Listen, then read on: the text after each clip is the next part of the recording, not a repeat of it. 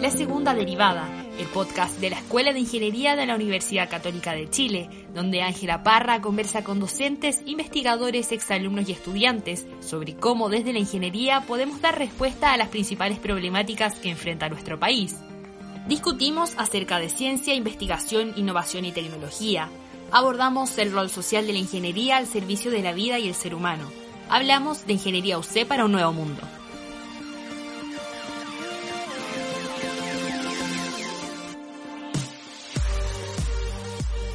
Este año, gracias a un programa pionero de la Escuela de Ingeniería UC, comenzaron su internado los primeros médicos cirujanos y licenciados en ciencias de la ingeniería. Esto gracias a un innovador plan de estudio lanzado en 2013 que busca responder a la necesidad urgente de nuevos profesionales formados en la interdisciplina y en las ciencias. La pandemia ha evidenciado que en la intersección de diversas áreas del conocimiento se pueden generar soluciones a las problemáticas más complejas, como por ejemplo el desarrollo de respiradores mecánicos gracias al trabajo conjunto de médicos e ingenieros. ¿Cuáles son los próximos desafíos de la ingeniería biomédica? Sean todos y todas muy bienvenidos a este nuevo capítulo de la segunda derivada. Hoy tengo el gusto de conversar con uno de los que fueron mis profesores, pero además profesor de la Escuela de Ingeniería, Marcelo Andía. Él es ingeniero UC y médico UC, además también de tener un doctorado en imágenes médicas del King's College London. Actualmente el profesor Marcelo es el director alterno del núcleo Milenio en resonancia magnética cardiovascular y director del Magíster en Investigación en Ciencia de la Salud de la Universidad Católica. Profesor Marcelo, muy bienvenido. ¿Cómo está? Hola Ángela, muchísimas gracias por la invitación. Un placer poder participar en estos podcasts para, en el fondo, difundir lo que más nos gusta a nosotros, que es la investigación, la ciencia, la interdisciplina. Así que muchas gracias por la invitación. Gracias a usted por aceptarla. Yo también estoy muy contenta, muy emocionada de tenerlo porque la gente no lo sabe, pero yo estuve, mi major o parte de la ciencia de la que estudié en ingeniería es biomédica, así que este tema me apasiona y me gusta mucho.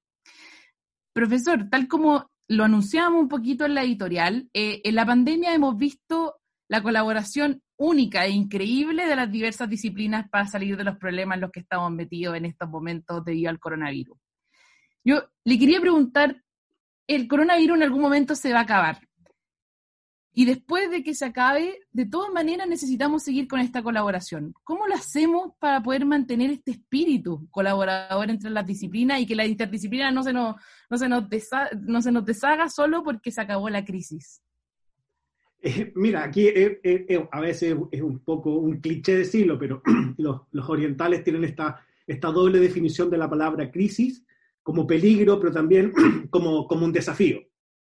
Y, en el fondo, la crisis del coronavirus, en el fondo, eh, la hemos tomado, yo creo que el mundo entero, como, como una tremenda tragedia por todas las muertes que, han habido, pero también como un desafío como sociedad.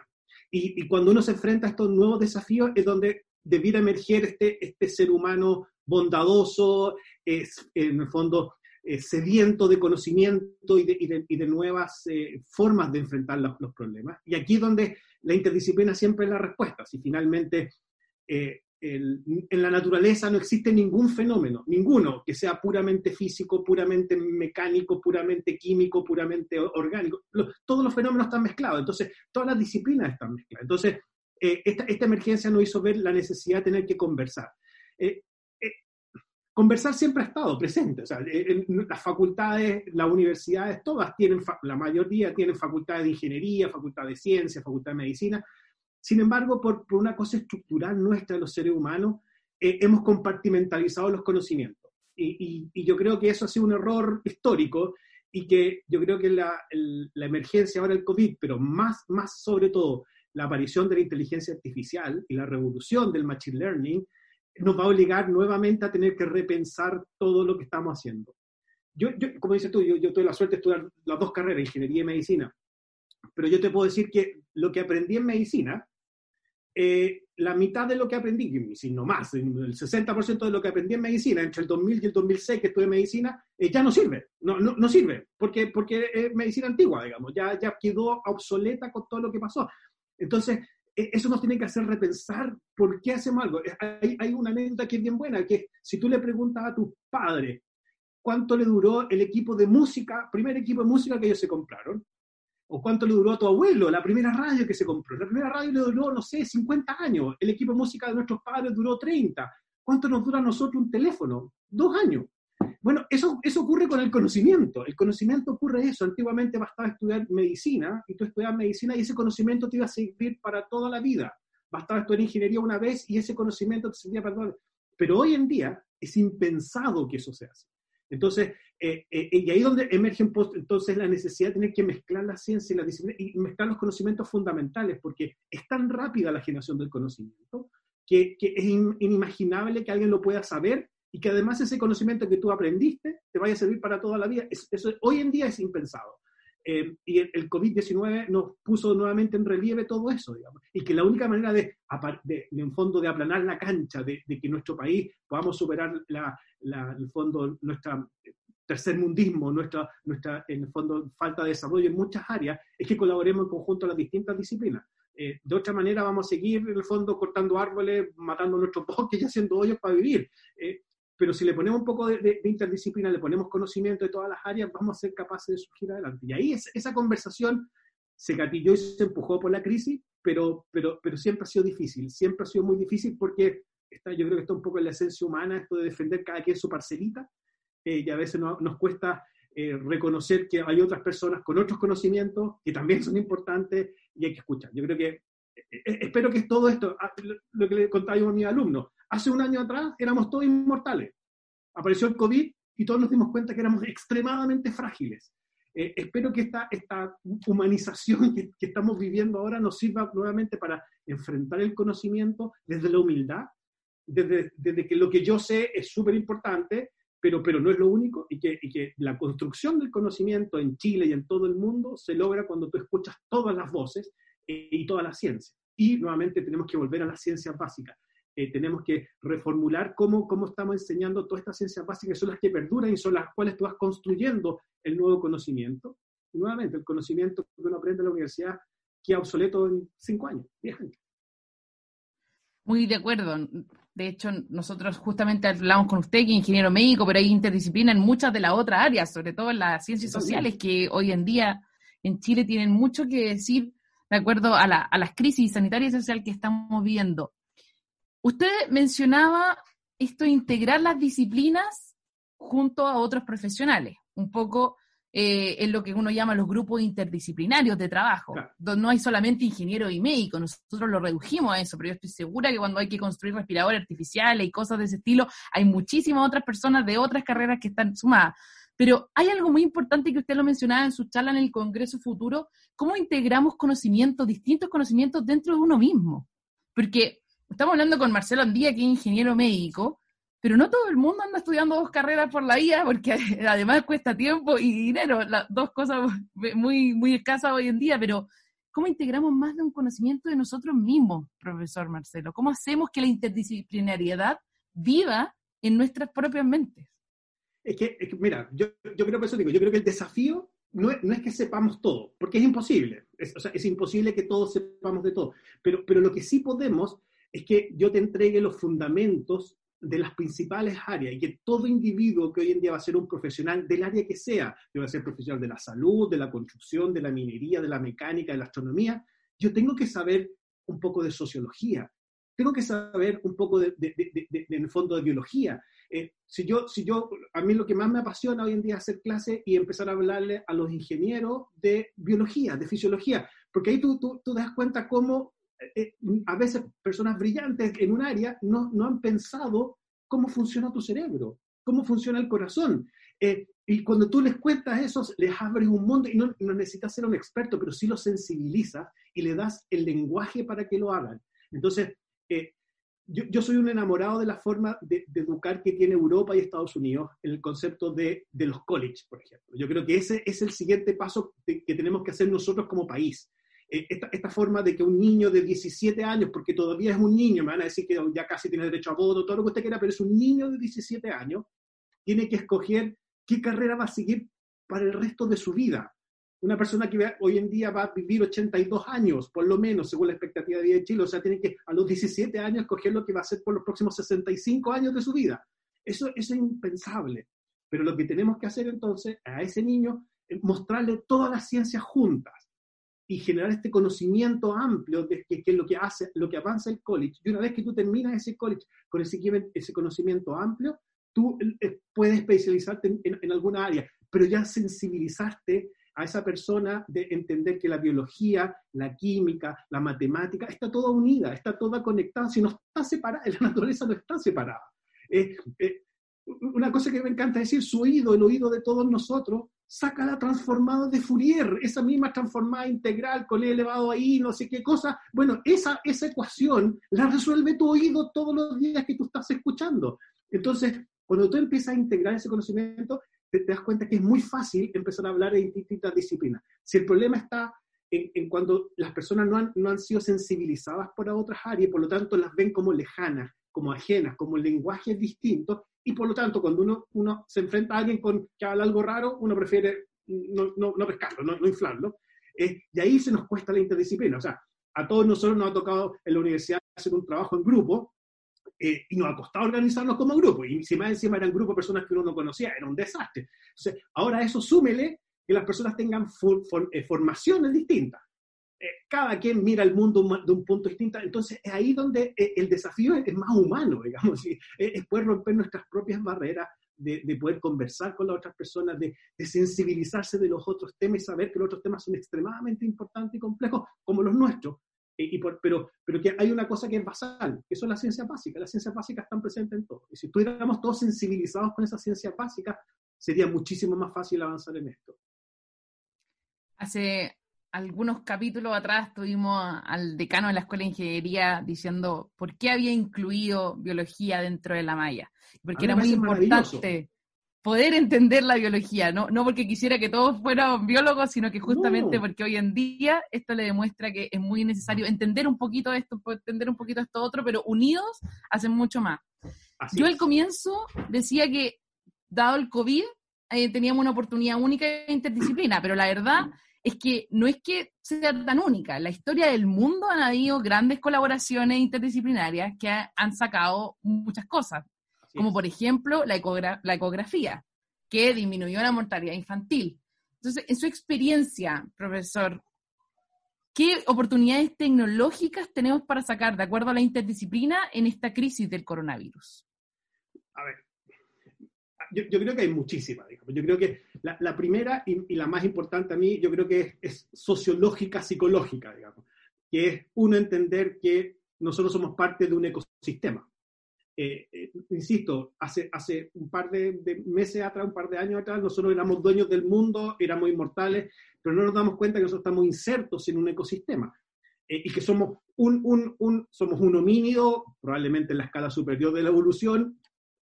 Eso de Homo sapiens a veces no me lo creo tanto, el sapiens a veces me, me, parece que es una exageración para nuestro género, pero, pero, pero claramente vivimos en un ecosistema que si no lo respetamos, el ecosistema se nos vuelve en contra. Eh, entonces, eh, yo creo que e, ese tipo de cosas nos tiene que hacer pensar. Y, ese, los desafíos que tenemos en Chile, en el fondo, en ese sentido, son, son pero muchísimos. Eh, piensa, usted, piensa tú que hoy día tenemos una tremenda posibilidad con el litio. El litio es un, es un tremendo don que nos dio la naturaleza en, en, en, el norte de Chile. Pero ¿qué estamos haciendo con el litio? Aparte de hacer carbonato de litio y echarlo en una arena y mandarlo en un barco para otro lado. ¿Y por qué? El litio tiene, tiene un montón de aplicaciones médicas que nadie en Chile está estudiando. Tiene un montón de aplicaciones tecnológicas, ni hablar la batería, que en Chile nadie está estudiando. Entonces, debiéramos entender que si nos unimos todos y que, si queremos resolver un problema tenemos que hacerlo entre todos. Así vamos, estamos de alguna manera resolviendo el tema del COVID, eh, haciendo un sacrificio personal de que hacen las casas, haciendo un, sacrificio de sociedad. Eh, entonces, si uno se pone esas metas adelante, la, la pobreza en Chile la podemos superar muy fácilmente si es que logramos tener líderes que, les creamos a estos líderes que seamos capaces, en fondo, de, proponernos cosas y como sociedad resolverlas, porque somos un ecosistema. Entender que estamos todos interconectados es fundamental hoy en día. Si finalmente, eh, yo creo que esa, es la primera, la, primera, la primera gran cosa que a mí me, encantaría. Y lo, y lo otro, que, que, yo creo que es la, la revolución siguiente y más importante probablemente, es la revolución de los datos. eh, ¿qué vamos a hacer con, todos los datos que tenemos en general? A, todas las personas que estén escuchando, ¿cuánto, ¿cuántas veces usted se ha hecho un examen de sangre? Y el examen de sangre usted le entrega un listado, no sé, 20 parámetros sanguíneos. Y uno lo mira, el doctor lo mira, no tiene nada, y lo guarda o lo vota. Eh, yo no te puedo explicar la cantidad de metros cúbicos de fichas clínicas que tiene mi hospital. Millones, millones de fichas clínicas. Y ahí están arrumadas porque nadie las entiende, están escritas a mano con leche médico, entonces nadie las puede entender. pero imagínate que lográramos procesar toda esa información. Eh, ahí hay una tremenda mina de oro porque eh, la, revolución que tiene la medicina hoy en día eh, es, cambiar el paradigma de la medicina. el paradigma de la medicina es ir al doctor cuando a mí me duele algo. Y eso, eso es el, peor escenario que uno puede tener, digamos. El peor escenario es llegar enfermo al doctor. lo que tenemos que hacer ahora es un poco parafraseando esa película, no sé si alguien se recuerdan ustedes, esta película se llama Minority Report, donde aparecía Tom Cruise, ya las personas las, las tomaban presas antes que cometieran el delito, porque tenían esta cosa media de, de, tiempo. Entonces sabían que tú ibas a cometer un delito mañana, entonces te tomaban preso hoy. Eh, eso es lo que tenemos que hacer hoy en medicina. Entonces, el, el desafío de los datos, eso, eso, y ahí, ahí yo creo que Chile nosotros tenemos ventajas comparativas, tenemos grande inteligencia, eh, tenemos muchas posibilidades y podemos competir de igual a igual a otros países. Nosotros no nos vamos a ganar un premio Nobel eh, encontrando el bosón de Higgs, porque no tenemos un colisionador de hadrones aquí en, Chile y no lo vamos a tener nunca porque el presupuesto de un colisionador de hadrones equivale a varios PIB de Chile. Pero tenemos computadores y si no los tenemos podemos arrendar los computadores de, de por Amazon, por qué sé yo, por muchas super... Entonces ahí tenemos una ventaja comparativa. Y, por eso digo, yo creo que esta, esta, esta crisis nos demostramos que o nos hundimos todos juntos o nos salvamos todos juntos, pero aquí no se va a salvar a alguien por separado. Y, ojalá enfrentáramos así el desarrollo del país, nuestros recursos naturales, el cuidado de la naturaleza, el cuidado de nuestra población, la superación de la pobreza, el cuidado de nuestros niños. Si lo podemos hacer, pero si, lo, si nos proponemos estas grandes metas. Y yo creo que el COVID nos permitió un poco demostrar eso. Ojalá que pudiéramos ser capaces de, llevarlo más adelante. De todas maneras, de hecho, hay mucha gente que que también se cuestiona la posibilidad de hacer una, telemedicina, una, una telemedicina que, sea rápida, que ya veíamos casos que, no sé, la isla de Chiloé es muy difícil llegar con médico, ¿por qué no hacer telemedicina? Bueno, hoy el COVID, una de, las de, las, de las cosas más peligrosas que hay es ir al médico en COVID si que uno no lo necesita. Absolutamente, no, absolutamente. Además, además insisto, eh, que hay cosas que que, a, usted, a todo el mundo le ha pasado y que, y yo creo que tenemos que repensar completamente. Porque a ti alguien te, te, te, duele el corazón, vaya al cardiólogo. Y el cardiólogo te dice, sí, mira, el corazón también, pero parece que su riñón está medio mal. Mejor vaya al nefrólogo. Y vaya al nefrólogo y el nefrólogo dice, mira, el riñón no, sí, mira, ¿por qué no mejor va al gastroenterólogo? Y, y te andáis paseando 10 veces en distintas... Oye, ¿no será más sensato tener una, un, solo un ente que sea capaz de, de diagnosticarte, derivarte rápidamente un sistema? Oye, si eso lo hace una central nuclear, si una central nuclear tiene un, sistema de expertos que va detectando los sistemas y cuando salta una alarma avisa al, experto, pero nosotros seres humanos que somos una máquina que ya harto más tiempo en, este planeta que, no, tenemos ese sistema. Entonces, la telemedicina, el telediagnóstico, eh, oye, ponte el, el, iPhone, escúchate el corazón, el pulmón y, y, graba y mándamelo y yo te hago el diagnóstico. ¿Por qué no podemos hacer eso? La medicina tiene que avanzar mucho más. Seguimos con esta cosa presencial, eh, porque no nos hemos cuestionado esos paradigmas, nuevamente, porque cada quien ha estado defendiendo de alguna manera su isla, su, su, pequeño eh, nicho, eh, y, no, y nos ha abierto a, encontrar soluciones que permitan ayudar a toda la sociedad. Yo creo que ahí estamos, estamos fallando como, como humanidad, y en Chile en particular estamos fallando en muchas de esas áreas. Así que si lográramos sensibilizar a todo el mundo de la ciencia, de los lenguajes de las distintas disciplinas, yo creo que avanzaríamos mucho más rápido. y si lográramos transmitirle ciencia a, a nuestros honorables diputados y senadores, ya eso sería el sumum porque podríamos tomar decisiones sensatas, digamos, eh, para, nuestro país.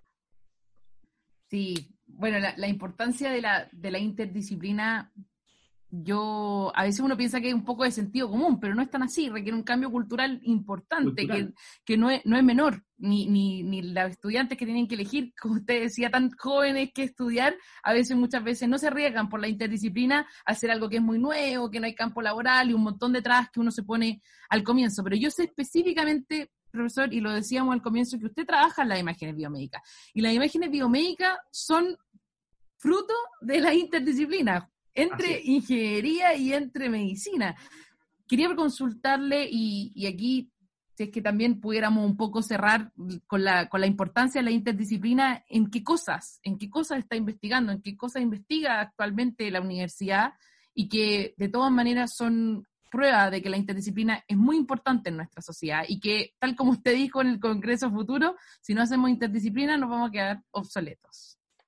E-, ese, es mi mensaje, digamos, la, interdisciplina. Eh, a ver, por eso, a mí me gusta siempre ir contando todas estas cosas porque la, gente se toma una radiografía y no tiene idea de qué es lo que está haciendo, y ve una imagen, ve un diagnóstico, y la radiografía hay premios Nobel maravillosos detrás de la radiografía. Está Marie Curie, Pierre Curie, que se murieron trabajando con sus manos con, los primeros elementos que, que, que, tiraban, eh, que en el fondo emitían rayos X y nos permitieron hacer las imágenes. El primer premio Nobel de la historia se lo deben a, Wilhelm Renge, que eh, hizo la primera máquina para hacer rayos X. Eh, la resonancia magnética, hay ocho premios Nobel para poder hacer una resonancia magnética. La resonancia magnética se logra gracias a la transformada de Fourier. Eh, el, TAC, la tomografía se ha computado, scan que la gente se ha hecho alguna vez, se hace gracias a la transformada de radón. Si no existiera la transformada de radón, no habría rayos X, no habría TAC. Entonces, la, interdisciplina permite hacer todo eso. Pero, pero tiene un montón de desafíos por todo tipo. Y un desafío muy grande para nosotros como país es que todavía es tecnología muy cara. Es extremadamente cara. Entonces, ahí hay un desafío grande de hacer esta misma tecnología más eficiente. Hacerla con, equipos que sean más baratos, con, acortar los tiempos para que, para que podamos hacer imágenes más rápido y así abaratar el costo medio de esta, de esta imagen. Eso es por un lado. Por otro lado, eh, eh, eh, esta cosa que te decía yo, que no usemos las imágenes ni los exámenes de sangre para detectar enfermedades, porque ahí ya llegaste tarde. Si, si, si, a una mujer se toca un seno y se toca un poroto y, y eso es cáncer, ya estamos cinco años atrasados para ese diagnóstico. Debimos haberlo detectado antes porque así el tratamiento es súper simple. Si ya hay un poroto grande ahí, tenemos que hacer cirugía, radioterapia, quimioterapia, etc. Pero si lo hubiéramos detectado cinco años antes, hubiera bastado un tratamiento muy pequeñito, probablemente una cirugía mínimamente invasiva y listo. Entonces, nuestro, nuestro gran desafío es cómo, cómo nos adelantamos a las imágenes, porque en particular la resonancia, eh, que, que surge desde la química, pasa a la medicina y en la medicina se olvidan de la química y usamos la resonancia solo para mirar imágenes. Y se nos olvida que lo que estamos viendo en una resonancia son mapas de hidrógenos, y los hidrógenos dependen de dónde estén. Si están en un carboxilo, si están en un grupo metilo, son distintos. Entonces ahora le hemos empezado a meter inteligencia artificial a todo eso y hemos dado cuenta que podemos empezar a anticiparnos a ciertos cambios bioquímicos de los tejidos que pueden anticipar enfermedades. Una, una cosa muy chiquitita que hicimos nosotros y que me encanta mostrarla porque muestra el poder que tienen las imágenes. Nosotros teníamos imágenes de hígados, de, un montón de pacientes, teníamos, no sé, 200 pacientes eh, de hígado. Eh, y, le, tomamos un tipo de imagen que se llama, en, resonancia magnética que se llama espectroscopía, que permite ir sabiendo más o menos dónde están ubicados estos átomos de hidrógeno. Y se los pasamos Machine Learning. Y el Machine Learning, al cabo de un análisis, los separó en dos grupos. a nosotros no nos hacía sentido los dos grupos, porque, porque habían pacientes con distintas patologías. Y después fuimos a mirar, y lo primero que hizo el Machine Learning fue separar los hombres de las mujeres. O sea, simplemente mirando la distribución de los átomos de hidrógeno en los hígados de, los 200 pacientes que le han pasado, fue capaz de decir, estos hígados pertenecen a una mujer, estos hígados pertenecen a un hombre. Y resulta que cuando usted estudia la patología del hígado, en ninguna parte uno diferencia hombres de mujeres. Pero el machine learning te dijo, oye, los hígados son distintos. Entonces, por eso digo, si uno no junta esto, uno, seguimos cometiendo los mismos errores una vez tras otra. Entonces, eh, esto nos abrió un mundo entero y ahora tenemos toda una línea de investigación para tratar de entender el metabolismo de los lípidos en hombres y en mujeres, eh, eh, de acuerdo al, ciclo hormonal. Entonces, es sumamente interesante ir mezclando esta disciplina. Y la imagen, insisto, la, resonancia magnética en particular surge desde la química, llega a la, a la medicina, en la medicina no olvidamos la química y simplemente vemos la imagen, eh, yo creo que es el momento de volverse la química y agregarle el machine learning, y yo creo que ahí se nos va a dar una, una tremenda potencialidad. Nuevamente pensando en, una medicina que haga el diagnóstico 10 años antes que te enfermes. Eh, si hacer el diagnóstico de alguien que se quebró un brazo es lo más fome que hay. Pues, si, el diagnóstico te lo hace el, el, portero del hospital que dice va un brazo quebrado para adentro, digamos. La idea es cómo nos anticipamos a las enfermedades, porque eso es lo que en el fondo nos va a hacer que tengamos todos nosotros una muy buena vejez, una muy buena eh, etapa en el adulto mayor y, no tengamos adultos mayores que simplemente lleguen a esa etapa como personas postradas o personas dependientes. Lo que queremos es que sea un adulto mayor feliz, lúcido, qué sé yo, y eso lo logramos anticipándonos a la enfermedad, no esperando que esta aparezca. Ese es nuestro desafío. Una excelente conversación con el ingeniero médico, profesor Marcelo Andía. Seguiríamos conversando horas. Eh, usted tiene mucho conocimiento eh, interiormente, yo muchas preguntas, pero en honor al tiempo tenemos que, terminar. Yo creo que ha sido un, un shot importante de por qué la interdisciplina hay que seguir practicándola y es importante para el desarrollo y el futuro de nuestro país. Profesor, muchísimas gracias por haber estado hoy día con nosotros, muchísimas gracias a la audiencia también por escucharnos. Nos vemos en un próximo capítulo. Chao, chao. Chao, muchas gracias.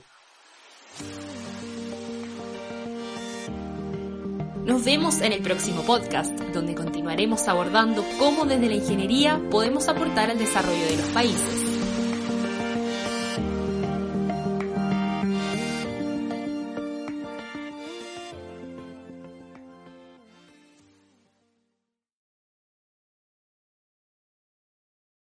Las opiniones vertidas en este podcast son de exclusiva responsabilidad de quienes las emiten y no de este canal.